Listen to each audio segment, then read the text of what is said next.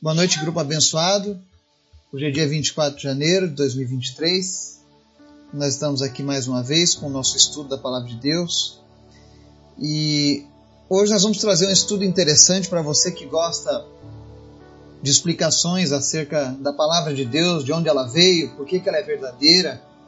Será que não fomos enganados na escrita da Bíblia? E eu vou mostrar hoje um versículo na verdade, vários versículos que estão lá em segunda carta de Pedro, no capítulo 1, que mostram que a palavra de Deus é a verdade revelada dos céus. Mas antes da gente começar o estudo, quero convidar você que está nos acompanhando, nos ouvindo, você que ouve pela internet, do grupo, para que a gente esteja orando, intercedendo pela nossa nação, intercedendo pelas nossas famílias, pelos nossos negócios, orando também por cada pessoa daquela nossa lista de orações, para que Deus venha atender a cada pedido, para que Deus venha se revelar a cada pessoa, para que Deus venha transformar de fato vidas. Nem vamos orar? Obrigado, Senhor, por mais um dia, pela tua graça, pela tua presença. O Senhor é sempre bom, Pai. Queremos te pedir, Senhor, nesse momento, que o Senhor perdoe os nossos pecados, que o Senhor venha apagar as nossas transgressões, mas que nada, Deus, venha impedir a nossa oração e o nosso clamor de chegarem ao teu trono.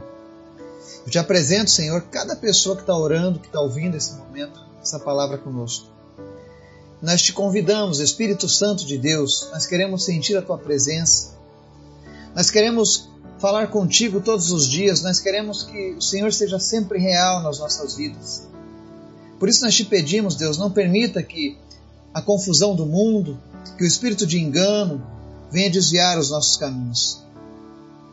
Revela, Deus, a tua palavra no coração de cada pessoa nesse momento. Venha atender, ó Deus, cada pedido que está sendo feito nessa hora.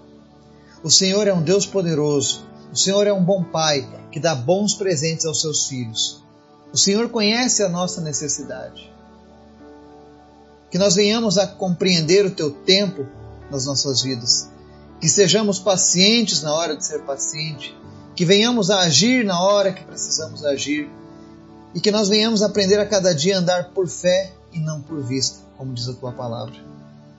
Visita nessa hora, Deus, as famílias que estão com problemas, os relacionamentos que estão quebrados, em nome de Jesus, restaura agora.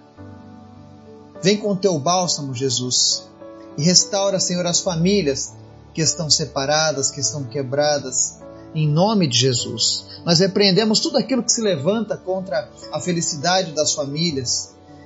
Senhor, em nome de Jesus, não permita, Deus, que maldições se perpetuem no seio das famílias. Nós repreendemos o espírito do divórcio, da separação, do adultério, da traição, em nome de Jesus, Pai. E se tiver alguém, meu Deus, arrependido, que essa pessoa possa confessar o pecado e deixá-lo, Pai, nesse momento, em nome de Jesus. Te apresento também, Deus, aqueles que lutam contra as enfermidades, sejam elas câncer, pneumonia, não importa o tipo de enfermidade que você está enfrentando nessa hora. Nós oramos agora para que, em nome de Jesus, você seja curado. Eu oro para que toda enfermidade saia. Espíritos de enfermidades, eu ordeno a vocês agora, deixem a vida dessa pessoa em nome de Jesus, que essa pessoa seja sarada, que essa pessoa seja curada, no nome de Jesus. Nós oramos também por aqueles que sofrem, ó Deus, de problemas mentais, de perturbações, pessoas que têm ouvido vozes, pessoas que enxergam vultos, pessoas, ó Deus, que não conseguem, ó Deus, descansar em nome de Jesus. Nós repreendemos agora toda a opressão e nós declaramos a tua libertação em nome de Jesus. Que o Espírito Santo venha fazer morada no teu coração, guardar o teu sono, guardar a tua vida, em nome de Jesus. Mas em especial, Deus, nós te pedimos. Visita, Deus, a nação do Sudão, onde há perseguição aos cristãos. Visita os cristãos daquela terra. Capacita eles, ó Deus, com coragem, com ousadia, para que eles continuem, ó Deus, se empenhando em pregar o teu evangelho e que aquela nação seja alcançada por ti, Jesus. Nós oramos pelos nossos irmãos lá no Sudão, para que o Teu Espírito Santo esteja guardando eles, mas para que a fé também nunca diminua, mas que ela cresça a cada dia, Deus. Obrigado pela Tua graça, Deus. Visita a nossa nação. Salva, Deus, a nação brasileira. Levanta, Deus, homens e mulheres de Deus nas empresas, nas escolas, nos seios das famílias, nas ruas, para pregarem o teu evangelho, para testemunharem do teu poder, para imporem mãos santas sobre essa nação. E salva, Deus, o nosso país.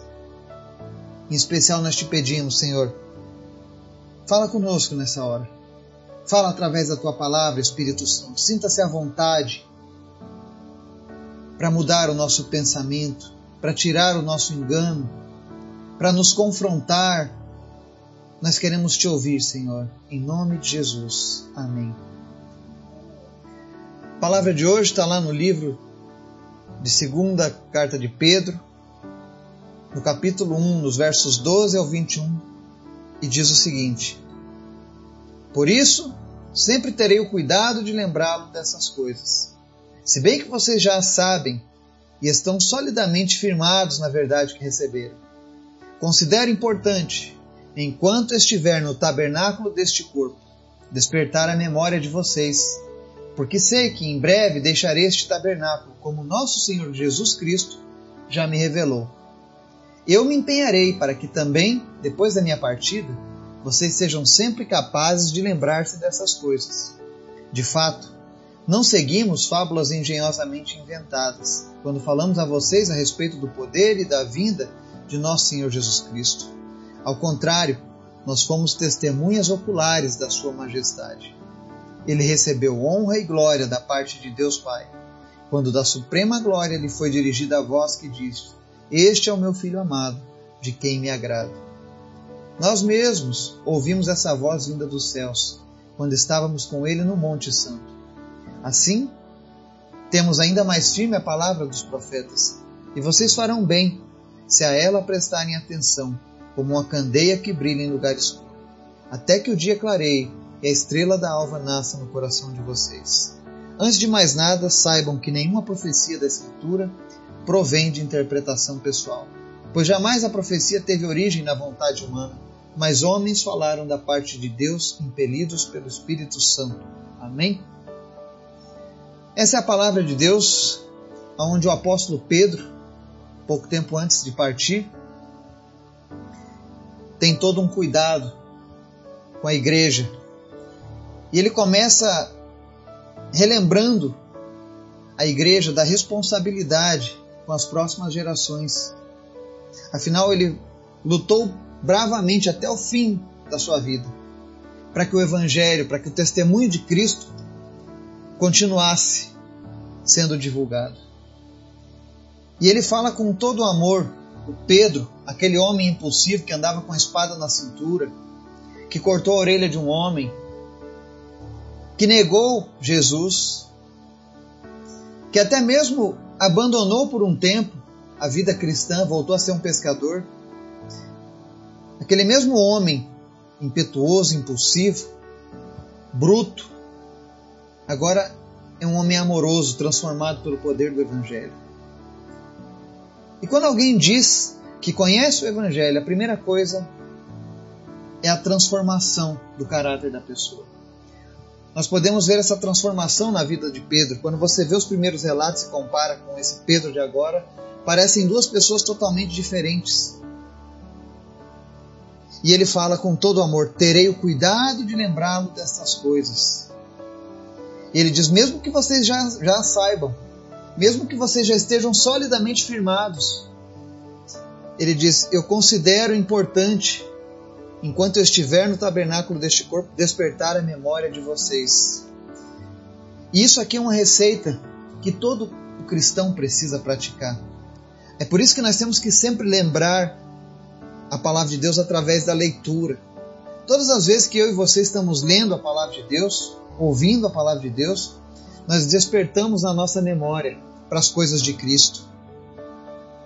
E não existe, não é como você terminar, por exemplo, um curso e nunca mais voltar. A Bíblia é um livro sempre atual. Você pode ler o mesmo versículo, o mesmo capítulo todos os dias da sua vida, e o Espírito Santo sempre vai ter algo novo para transformar na sua vida.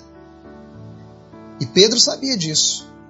Por isso que Pedro era um homem tão transformado pelo poder do Evangelho.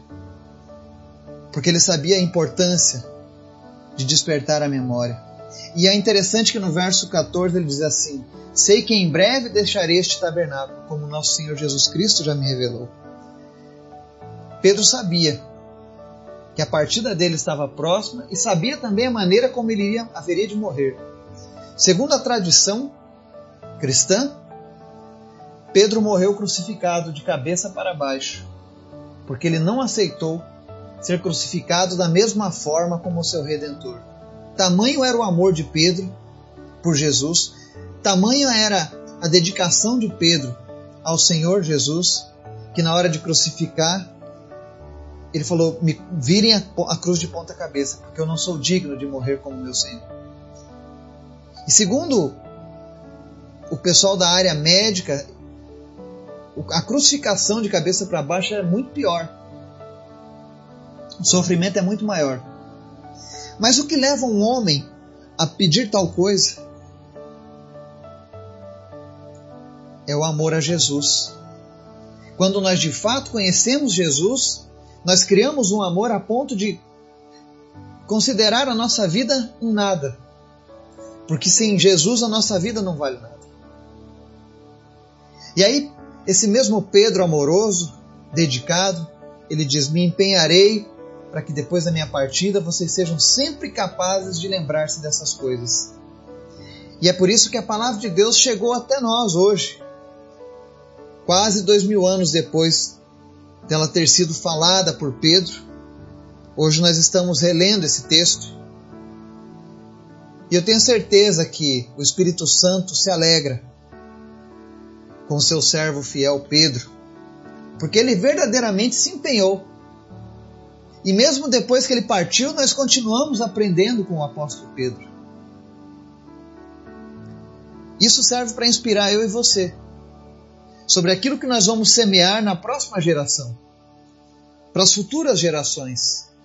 Eu sei que o mundo está indo de mal a pior, mas você que conhece a palavra de Deus eu e você, nós temos esse compromisso de nos empenharmos com tudo que nós somos, com tudo que nós temos, com todos os nossos recursos, com toda a nossa vida, para que depois que a gente parta, a gente também possa deixar um legado para as próximas gerações.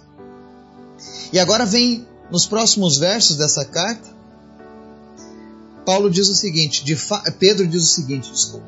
De fato, não seguimos fábulas engenhosamente inventadas quando falamos a vocês a respeito do poder e da vinda de nosso Senhor Jesus Cristo. Ao contrário, nós somos testemunhas oculares da Sua Majestade. Ele está mostrando que a Bíblia ela não é um livro como qualquer outro. Ela não é um livro, por exemplo, do daquele escritor J.R. Tolkien, que escreveu O Senhor dos Anéis. Ela não é como um livro do Machado de Assis, ela não é nem mesmo um livro como aquele que deu origem à série Star Wars, por exemplo. Não são fábulas engenhosamente inventadas. Não é como alguns livros religiosos que nós encontramos em alguns lugares, onde as pessoas contam histórias que não podem ser comprovadas. De pessoas que nós não tivemos nem ao menos um registro histórico na maioria das vezes.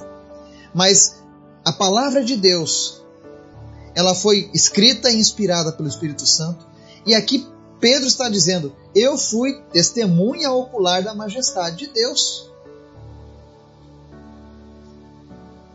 Quando eu li isso hoje, pela primeira vez, eu comecei a sentir um quebrantamento no meu espírito. Eu senti, como eu sinto nesse momento, o privilégio que aqueles homens tiveram de poder andar com Jesus. Eu queria que você pudesse imaginar aí na sua mente o privilégio de andar com o Criador dos céus e da terra. Com aquele que te formou, aquele que te conhece desde o ventre. Imagine em você Pedro estava andando ali ao lado do Senhor Jesus, o Deus, o Criador de todas as coisas. Eles comeram juntos, eles dormiram juntos nas suas viagens. Eles choraram. Quando Jesus estava triste, Pedro estava lá do lado de Jesus. E eu pergunto para você: se você estivesse ao lado de Jesus e Jesus com o coração triste, apertado, sabendo que a hora do, da crucificação estava chegando e ele estava se sentindo agora com o peso de todos os pecados da humanidade vindo sobre ele. Pedro foi uma pessoa que testemunhou essas coisas. Eu imagino Pedro e os demais discípulos também sorrindo com Jesus, contando histórias engraçadas ao redor de uma fogueira.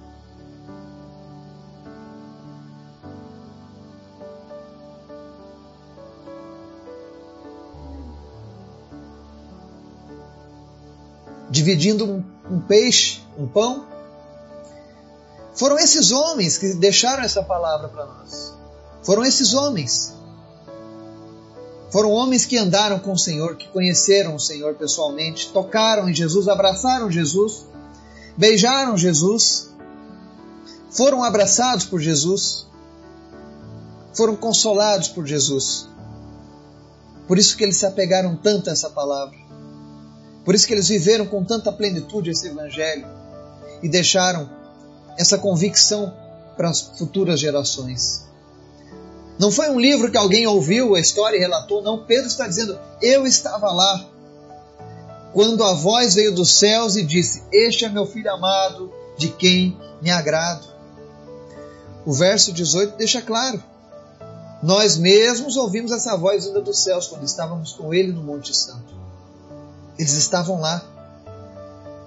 Aquele texto que é relatado em Mateus capítulo 3, 17, no batismo de Jesus, Pedro estava lá. Então a Bíblia é um livro que se explica por si mesmo. Ela é poderosa. Ela é cheia de vida. E aí ele segue nos versos 19, dizendo assim: Assim temos ainda mais firme a palavra dos profetas e vocês farão bem se a ela prestarem atenção. Como uma candeia que brilha em lugar escuro, até que o dia clareie e a estrela da alva nasça no coração de vocês. Ou seja, ele está dizendo: prestem atenção, leiam as profecias acerca de Jesus. Estudem a palavra que foi escrita acerca de Jesus. E comecem a fazer isso até que o dia clareia, ou seja, até que as trevas se dissipem da sua vida. Existem pessoas que sofrem de depressão, existem pessoas que têm fobias, é uma geração cheia de fobias, essa geração de agora. Quantos adolescentes, quantos jovens cheios de fobias? Coisas que a minha geração já não teve, mas essa geração está repleta de fobias. Porque é uma geração vazia, é uma geração digital, alimentada com todo tipo de lixo, alimentada com todo tipo de porcaria que a internet, que a mídia, que a televisão tem colocado na mente e no coração das nossas crianças. E aí, quando elas chegam na fase da adolescência, na fase da juventude, começam a desenvolver um monte de problemas. E aí leva para um lado, leva para o outro, mas a grande verdade é elas precisam da palavra de Deus para que saiam dessas trevas. Comece a inspirar a tua família, os teus filhos a lerem a Bíblia a colocarem os olhos em coisas que são de Deus. E aí essas trevas que têm tomado conta de tantos jovens, essas trevas vão, vão sumir, vão se dissipar e a estrela da alva vai nascer no coração deles. Quem é a estrela da alva? É Jesus. À medida em que você ouve a palavra, ouve os profetas, a palavra de Deus ela brilha no nosso coração e ela muda as nossas vidas. E aí, para encerrar o estudo de hoje, nos versos 20 e 21, ele diz assim: Antes de mais nada, saibam que nenhuma profecia da Escritura provém de interpretação pessoal. Pois jamais a profecia teve origem na vontade humana, mas homens falaram da parte de Deus impelidos pelo Espírito Santo. Essa passagem ela deixou muitas dúvidas ao longo dos séculos. Tem, tem pessoas, por exemplo, que dizem: olha, Nenhuma pessoa consegue interpretar isso de maneira correta. A, a profecia não pode ser entendida pessoalmente. Não é isso que ele está dizendo. Eu conheço uma igreja, por exemplo, que diz que ela é a única igreja autorizada a falar sobre as Escrituras e que nenhuma outra tem essa autoridade. Isso não existe na Bíblia. E se alguém usar esse versículo, está usando ele de maneira errada. Mostra total ignorância teológica. Mas se você ler o texto eh, e o contexto que ela está inserido, Pedro está dizendo que as Escrituras não são as opiniões dos profetas, mas são as palavras do próprio Deus. Ou seja, nenhum profeta criou essas profecias acerca da vinda do Messias, mas foi o próprio Deus que inspirou eles, através do Espírito Santo e aí então eles escreveram em uma linguagem humana, porque a Bíblia não é um livro extraterrestre, ele é um livro humano. Precisava de homens, de mulheres que viveram essa palavra para relatarem isso. E Deus respeitou o conhecimento da época daqueles homens. Deus respeitou a cultura da época daqueles homens para deixar escrita essa palavra. Mas o que a gente deve levar em conta é que essa palavra se cumpre. Muitas já se cumpriram, outras estão se cumprindo. E somente algo inspirado por Deus pode ser tão certeiro e tão atual. É por isso que a, a Bíblia é a única palavra de Deus. Ninguém mais fora da Bíblia pode falar algo em nome de Deus. É uma palavra escrita por homens que andaram com Deus, que falaram com Deus, que foram tocados pelo Espírito Santo de Deus. É por isso que é tão importante amarmos essa palavra e não desgrudarmos dela. Se você ainda não criou o hábito de ler a Bíblia, comece a ler a Bíblia. Se você precisar de ajuda sobre um plano de leitura da Bíblia, você pode me procurar. Se você me ouve pelo Spotify, pelo podcast, você pode me mandar um, um e-mail se você está no nosso grupo, você pode me mandar uma mensagem no privado, pelo WhatsApp. E com toda certeza eu vou te ajudar. Porque nós temos que fazer isso assim como Pedro. Ou seja, precisamos ter o cuidado e nos empenhar para que mais pessoas conheçam a palavra. Que Deus nos abençoe e nos guarde em nome de Jesus. Amém.